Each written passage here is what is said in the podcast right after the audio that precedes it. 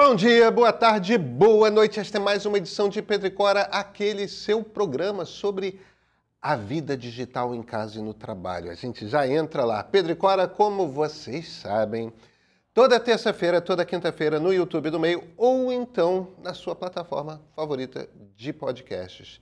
Eu sou Pedro Dória. Ao meu lado está minha queridíssima amiga Cora Roney. Trabalho remoto, Cora? Nem tanto, nem, nem tanto. Nem tanto? Caramba. Vem.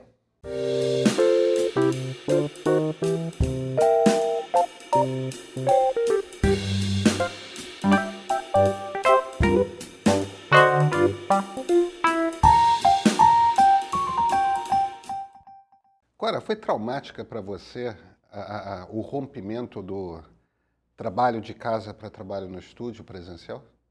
Não. Não? Não. Uh, foi curioso. Foi curioso? Foi curioso. Uh, porque a gente começou o podcast.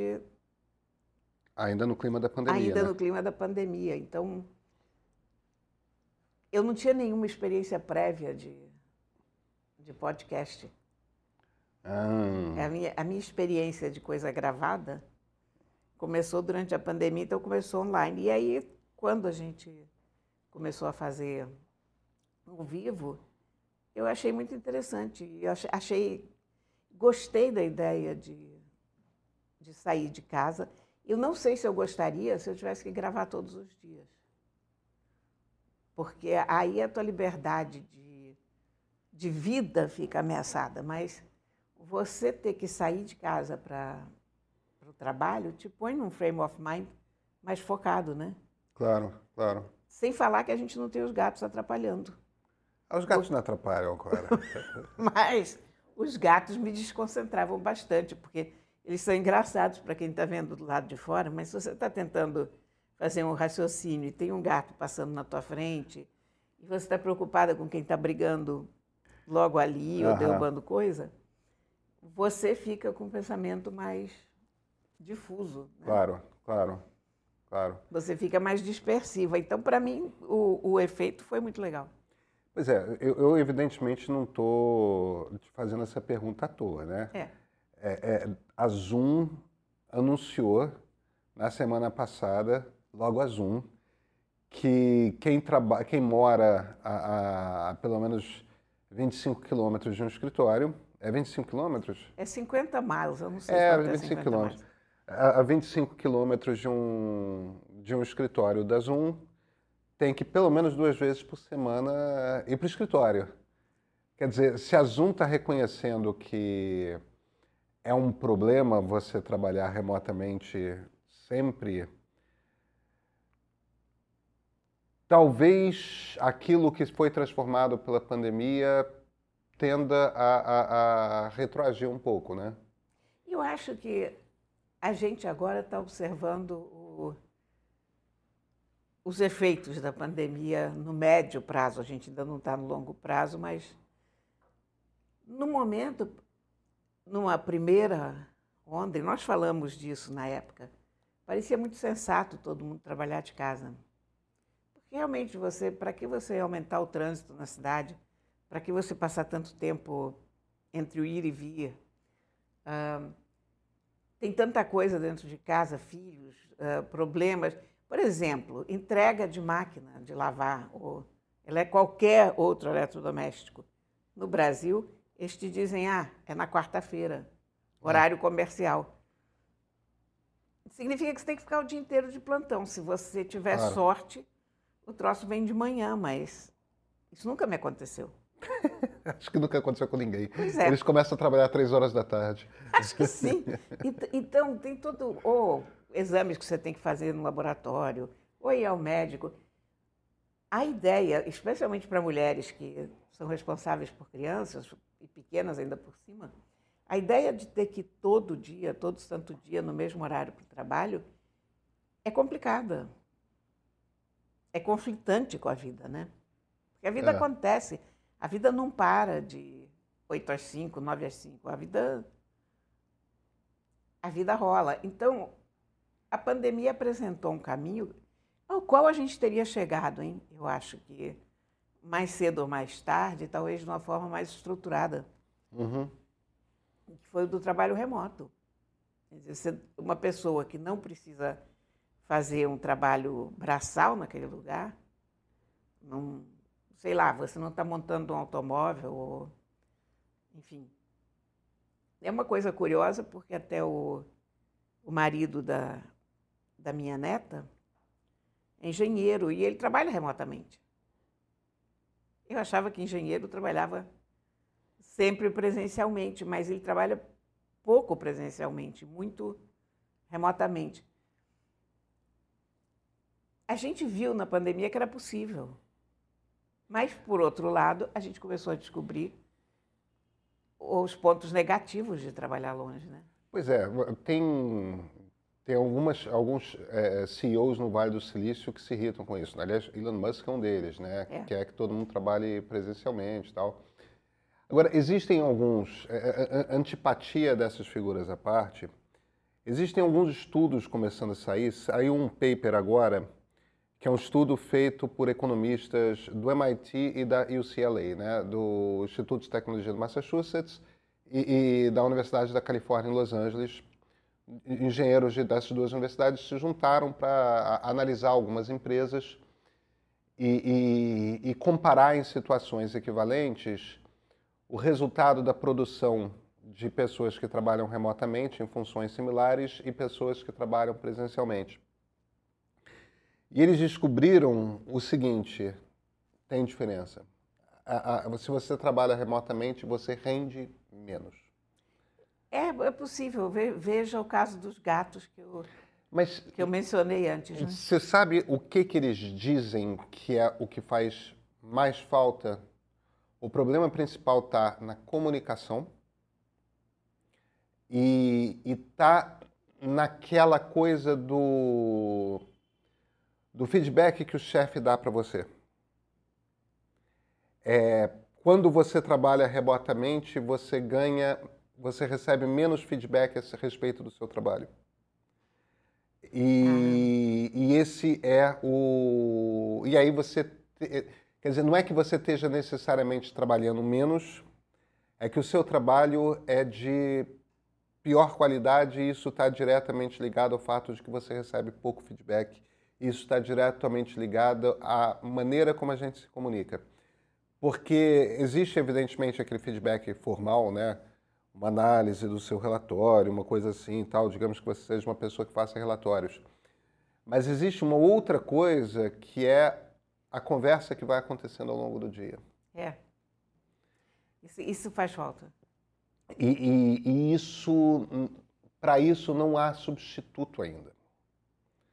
É, e quando uma empresa como a Zoom, que no fim das contas, a Zoom, aliás, demitiu bastante gente recentemente. Né? Demitiram 15% do, do pessoal, porque eles tinham crescido muito durante a pandemia. A pandemia. Pois é. Então, eu não acho que isso tenha sido um, um corte, digamos, malsão, claro. mas foi uma redução, eu acho, mais realista dentro de um mundo que já estava fora de casa, né? Pois é, mas de qualquer forma, o, o, o que me parece que termina acontecendo é que mesmo numa empresa como a Zoom, que faz uma ferramenta de comunicação para que as pessoas trabalhem remotamente. É extremamente irônico, né? É, é, mesmo eles percebem que esse convívio, ainda que eventual, faz, é, faz diferença. É, não, não, faz falta. É, eu, eu acho que, aos poucos, agora, o mundo está começando a calibrar a questão do trabalho presencial versus o trabalho remoto. A gente criou, durante a pandemia, uma série de situações muito interessantes de observar gente que trabalha em outro país, gente, nômades digitais. Todo, tudo isso aconteceu de uma forma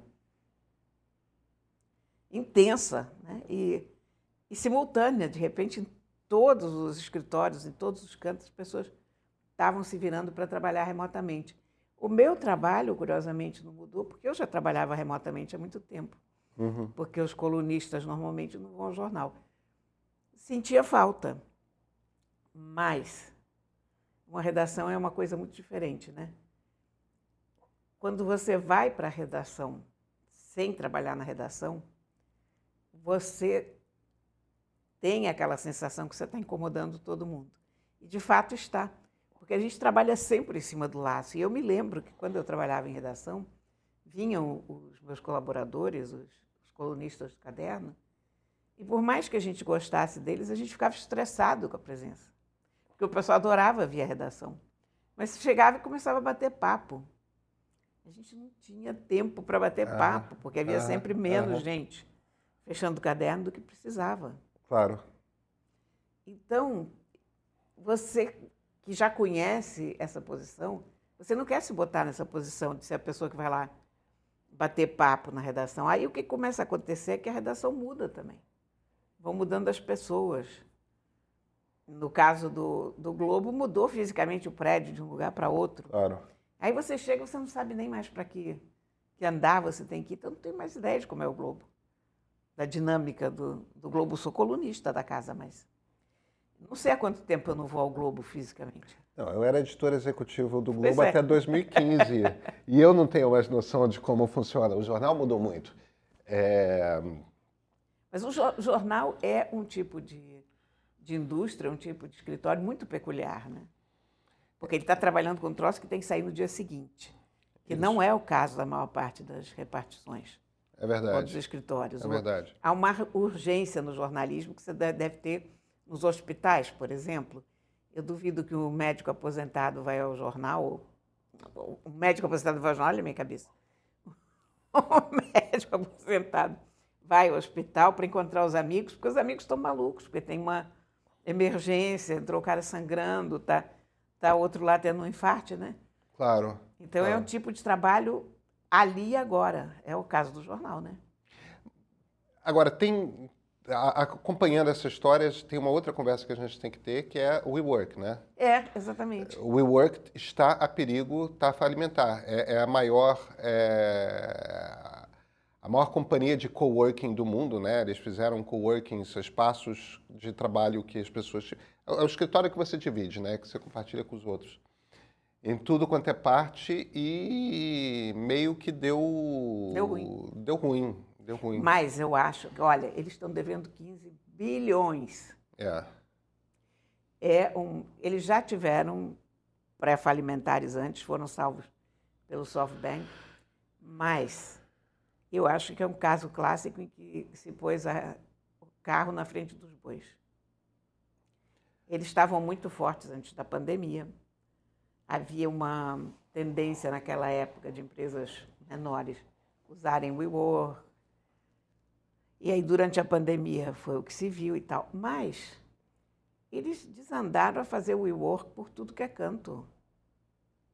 Pois é, eu acho que eles fizeram uma, uma expansão exagerada. Eu, eu gosto é. do modelo de coworking, sabe? Eu gosto muito também, mas não dá para você sair alugando não sei quantos lugares, reformando mobiliando tudo se você ainda não tem o clientela para isso. É isso, é isso, é isso. Agora, a, a ideia de, principalmente para startups, né, para empresas iniciantes, você ter um espaço em que você tem uh, uh, vários, é, várias pessoas que estão vivendo experiências e momentos de vida similares e compartilhar esse espaço é muito bacana. Eu acho maravilhoso. Eu, eu toda vez que estou viajando, preciso escrever alguma coisa e tenho um coworking perto, eu vou para um, um coworking em vez de trabalhar no hotel, porque trabalhar no hotel é horrível, né? Eu detesto trabalhar. Ah, que interessante. Você tem esse hábito? Tenho, tenho. Eu já fui várias vezes, assim, porque às vezes perto do hotel você tem um, um coworking, é a coisa mais agradável do mundo. Você chega lá, tem um Wi-Fi bom, coisa que nem sempre tem no quarto do hotel tem outras pessoas, você se sente no meio de um, de um grupo. Né? Ah, eu vou, eu vou, eu vou você, experimentar. Você vê as pessoas do lugar. E os coworkings costumam ter espaço em que você pode se fechar também para ter uma reunião, para fazer uma gravação, tem, né? Tem, tem, É, eu vou, eu vou criar esse hábito, Cora, você tem toda a razão. Eu, sabe, a, a gente trabalha com boa parte da equipe remota no meio. Eu, eu, é um modelo no qual eu acredito mas eu compreendo completamente essa ideia de que falta, falta comunicação. É, é mais difícil mesmo você estar em comunicação com todo mundo. Eu acho, sabe, que eu sou muito fã. Eu, eu no começo da pandemia, eu fiquei, fiquei fã da ideia do trabalho remoto 100%, porque era uma coisa que eu já vivenciava, funcionava bem. Uhum. Mas eu sou um caso esquisito, né? Bem, somos de certa forma, É. né?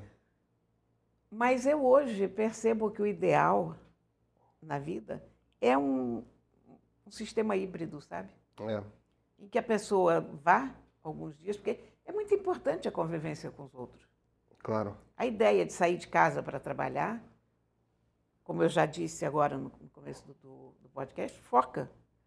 No momento que você saiu da porta, você já está pensando no que você vai fazer, que é uma coisa que em casa não acontece. Claro. Em casa, você começa a pensar no que você vai fazer quando você se senta na frente do computador. E aí o gato cria um problema, aí toca a campainha, aí vem o entregador. É. Eu, eu ainda tenho filhos.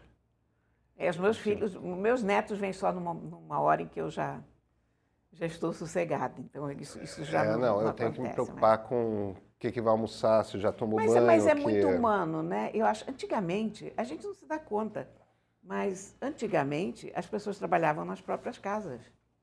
A origem do, do trabalho, na, na origem de tudo, é o trabalho doméstico. Claro, trabalho dentro claro. de casa. Não, e- e- As é- lojas na própria casa, né, da pessoa. É, é, ficava no. O- os né? artesãos, é, exatamente. É, você tinha. o- o- a típica estrutura era uma casa em que você morava em cima e o negócio era embaixo. É. Fosse, fosse você advogado, fosse você sapateiro, vendesse você especiarias, o que fosse, você estava lá. E eu acho isso muito natural. E eu acho que caminhar para isso é legal. A ideia de sequestrar as pessoas durante horas intermináveis em fábricas ou escritórios, hoje, para mim, já não, não faz sentido.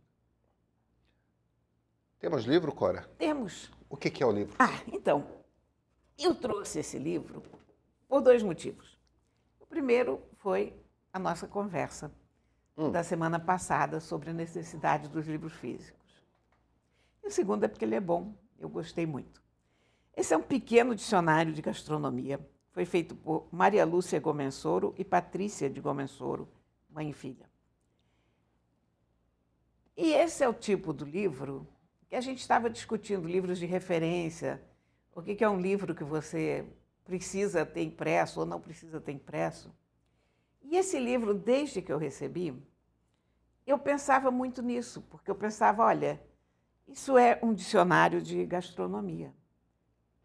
Um dicionário de gastronomia não é um livro de receitas. É um complemento para quem quer cozinhar bem, ou para quem se interessa por comida pura e simplesmente. Certo. Quer dizer, por exemplo, aqui, abri ao acaso, está aqui, mandoline.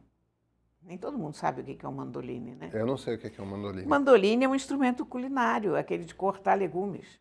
Ah, Aquilo se chama mandoline. eu pensei que se chamava cortador de legumes. Pois é, não, aquilo, aquilo se chama mandoline, que eu acho um nome lindo para E, aquilo. de fato, Eu acho que parece o nome de instrumento musical. Eu sempre me recuso a chamar um mandoline de mandoline.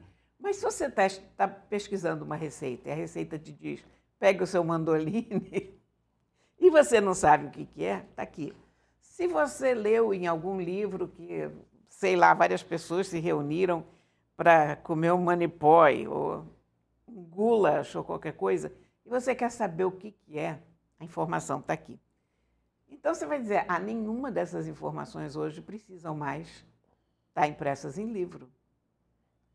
Porque isso você vai na internet e você descobre num minuto. isso. Você descobre mais rápido do que aqui. Mas, então, eu, todo esse raciocínio que eu estou te contando agora, isso me passou pela cabeça. há- tem um mês ou um mês e meio que eu convivo com esse livro. E esse livro tem me dado extraordinário prazer de abrir e ler. Então, eu fiquei pensando várias coisas. Você, quando pega esse livro, você sabe o tamanho do assunto. Quer dizer, Certo. olha, se pode escrever muito mais sobre gastronomia do que isso. Mas quando você pega um pequeno dicionário de gastronomia pequeno, e ele tem esse tamanho aqui, que é grande, gente. Esse livrinho é pesado. Você se dá conta de que universo enorme é esse, interessante. Entra, Você tem toda a razão. E entra aquele detalhe que eu observei no livro da Greta, quanta coisa você aprende sem querer. Sim. Porque uma das coisas que eu adorava quando era criança era pegar volume da enciclopédia aleatoriamente e folhear. Porque você vai procurar dinossauro, por exemplo. Você entra na internet, você vai ter uma aula de dinossauros de todo tamanho, vai ter YouTube. Você vai aprender muito mais sobre dinossauros do que você jamais aprenderia. Mas talvez você nunca descubra o que é um dínamo. O que é um dínamo? Ah, eu preciso olhar a enciclopédia. Ou consultar você, a internet. Você sabe que por conta de você, por conta do nosso quadro, eu comprei o livro da Greta Thunberg para o meu afiliado, para o meu, pro meu enteado, né? Não é, é ótimo. Pro Tom. Ah, o livro é ótimo. Eu comprei duas cópias. Eu não esperei a Companhia das Letras mandar, não, porque eu não sei se eles vão mandar. Então, eu comprei duas cópias, uma para mim e, e, é e uma para o Tom, que eu acho que vai gostar. Estou para dar para ele, é... mas eu acho que ele super vai gostar. E eu, eu, eu acho que você toca num ponto aí que é, que é interessante e, e, e relevante para o tempo de hoje, que é, que é o seguinte. Eu acho que esse tipo de livro não tem mais serventia para você saber as coisas, tipo, como livro de consulta. É, eu não acho que faz qualquer sentido eu saco meu celular e, e descrevo Mandolini e faço um, um, uma busca no Google e ele vai. Na foto da primeira página de busca eu já vou saber o que, que é. Agora, você tem razão que tem um outro tipo de prazer que um livro desses de consulta dá, que é o de você estar tá ali e abrir aleatoriamente e aprender uma coisa que uma, uma página de busca jamais vai te dar, é, é, é, que é o aleatório, o aprendizado aleatório. Eu tenho alguns livros assim que eu curto muito, é, um, por exemplo, sobre o, o, o 007 e outro sobre Sherlock Holmes. São, é, são livros que são tipo né? a enciclopédia do Sherlock Holmes é. é a enciclopédia do 007. E aí são aspas do Ian Fleming, são fotos de filmes, são... E o, do Sherlock Holmes é muito mais interessante. É, é daquela editora alemã DK, sabe? Ah, toda, sei, sei. toda ilustrado, tudo mais e tal. A DK eu acho que é inglesa, hein? É inglesa? É por algum motivo. Ah, eu por algum motivo achava que era alemã. Não, é... Bem, o livro é inglês. É. Mas é, é, é, isso. O divertido do livro é o, o fato de que você abre aleatoriamente e aprende alguma coisa. É... Esse. As pessoas não se dão conta que conviver com o livro é tão importante quanto ler. É verdade. Quando eu entro no, na minha biblioteca, o meu escritório, basicamente, eu olho para aqueles livros, aquelas lombadas me informam muita coisa. Claro, claro. Mas muita. Eu entro em qualquer lugar que tem livros, eu entendo muita coisa entrando naquele lugar. É, você entende muito sobre a pessoa que mora ali, você entende muito você sobre... Você entende sobre a, o tipo de livraria, sobre o tipo de cidade, sobre o tipo de país, sobre o tipo de civilização. Eu vou para a Coreia do Sul, fico arrasada de não falar a língua, porque você vê edições absolutamente desbondantes que não te dizem nada porque você não conhece aquela língua, você não sabe falar aquela língua. Então, eu não sei, tem um aspecto cultural no livro que vai garantir que o livro viva para sempre. Então, quando a gente tem essa ideia absurda de que o livro pode ser digital, é óbvio que essa pessoa não tem a menor ideia do que é um livro, a pessoa que diz isso. E eu volto. Quando uma... você está se referindo à coisa de ensinar através de livro digital, né? Do, do seja, seja ensinar através de livro digital, seja. Porque eu acho que o livro pode ser digital. Eu não vivo sem Kindle. Eu acho que o livro pode ser digital, mas repare, pode, não deve. Ah, sim, não. Ele não. O livro digital não é um substituto perfeito é. para o livro. E eu, e eu acho que há certos livros, porque tem gente que diz, ah, eu não tenho mais nenhum livro em casa porque eu leio tudo no digital. Você está perdendo uma parte muito importante da experiência. você está perdendo a história da sua vida. Porque também é uma coisa muito importante de se olhar para os livros que você leu. É, isso é verdade. E se lembrar que eles estão lá e se lembrar que você leu. É, isso é verdade. Eu é não leio Dostoiévski há, sei lá, 30 anos. Mas cada vez que eu entro no meu escritório, eu me lembro que eu li Dostoiévski. E me lembro da emoção que eu tive com aquilo, sabe? É que interessante, claro. Então, esse tipo de convívio diário com o que você leu, com o que fez você, aquilo ali sou eu. Quer saber quem é a Cora? Vai lá no meu escritório. Você vai ter uma ideia porque tem uma dinâmica de assuntos que é única de cada pessoa. Ah, não, mas é a mesma coisa comigo. É, se você pega e vai passar os olhos pelas minhas estantes, é... você vai entender de quais são os interesses que eu tive ao longo da vida. Exatamente. E é ao longo da vida, né? É... E, e é uma coisa que nos informa a nós mesmos, porque a gente não tem uma memória universal, eu pelo menos não tenho, de me lembrar tudo o que me interessou em todos os momentos da minha vida. Claro, claro. Então, sei lá, eu vejo um dicionário de peixes, eu me lembro que eu mergulhei. Por incrível que pareça. ah, essa história eu vou querer que você conte um dia. Um dia eu conto essa história. Maravilha. Eu conto. Cora, quinta-feira tem mais, né? Quinta-feira tem mais. E olha, antes de terminar, eu vou dar os parabéns para a editora do Senac, porque o Senac faz sempre faz... excelentes livros. E, e, eles fazem bons livros de culinária Exatamente, exatamente. É. E essa daqui não é exceção, essa é mais uma bela edição do Senac. E eu recomendo para todo mundo. Isso aqui, inclusive, é um presentão para quem tem uma pessoa que gosta de comer, gosta de cozinhar, se interessa por cozinha, restaurante. Sabe aquela pessoa que já tem tudo e você não sabe o que dá? Tipo isso. Pronto. Maravilha. Até quinta, Cora.